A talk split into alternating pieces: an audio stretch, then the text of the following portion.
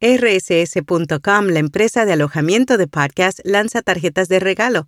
Ahora quienes lo deseen podrán regalar alojamiento de podcast por 3, 5, 8 o 12 meses. Para obtener más información o comprar este regalo original, haz clic en las notas. Notipod hoy, un resumen diario de las tendencias del podcasting.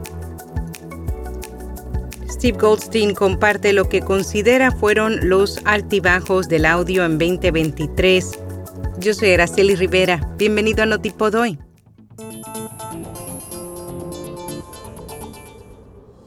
El fundador y director ejecutivo de Amplify Media, Steve Goldstein, publicó un artículo donde repasa una serie de obstáculos a los que se enfrentó el podcasting este año. Asegura que el panorama del audio ha sido una montaña rusa en estos meses. Por un lado, mientras algunas plataformas como YouTube se han convertido en una potencia del podcasting, otras como TikTok y Google han puesto punto y final a su iniciativa de podcast. De igual manera, Spotify tuvo un año difícil al experimentar cientos de despidos y shows cancelados. Goldstein también considera que este fue un año donde la palabra hablada creció, el reinado de los mejores podcasts continuó, la distribución omnicanal aumentó y donde la radio pública perdió audiencia y dinero. Concluye que el 2024 ofrece una oportunidad para pensar de manera diferente, adoptar nuevas tecnologías y encontrar formas innovadoras de interactuar con la audiencia. ¿De dónde provienen los anuncios de audio digitales locales? Una nueva encuesta realizada por Borrell Associates encuentra que el 43% de las agencias locales compraron publicidad en streaming de audio y podcast este año.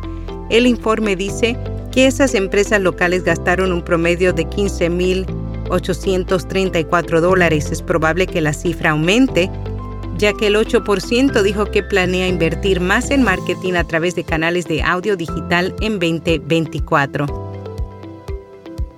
La semana pasada, Edison Research recopiló los 10 descubrimientos de podcast más importantes que ocurrieron a lo largo de este año. La empresa organizó un evento virtual para compartir los hallazgos. Entre los más destacados, los niños interactúan con los podcasts y a medida que crecen se convierten en oyentes leales. Las audiencias étnicamente diversas como los latinos y los afroamericanos demostraron ser oyentes de podcasts comprometidos.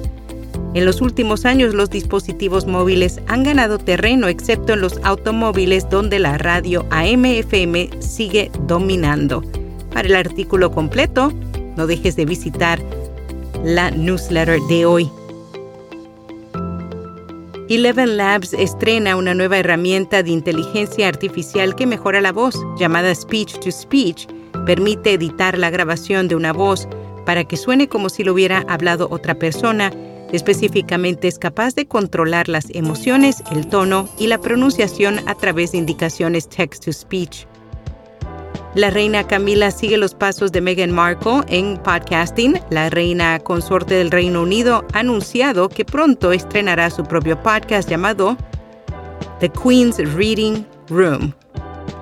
En podcast recomendado, Meterse al Rancho, un podcast en el que podrás reír, llorar, reflexionar y aprender de las experiencias de una gran variedad de invitados que conversaron con Santiago Alarcón acerca de su vida. Y hasta aquí, no tipo doy.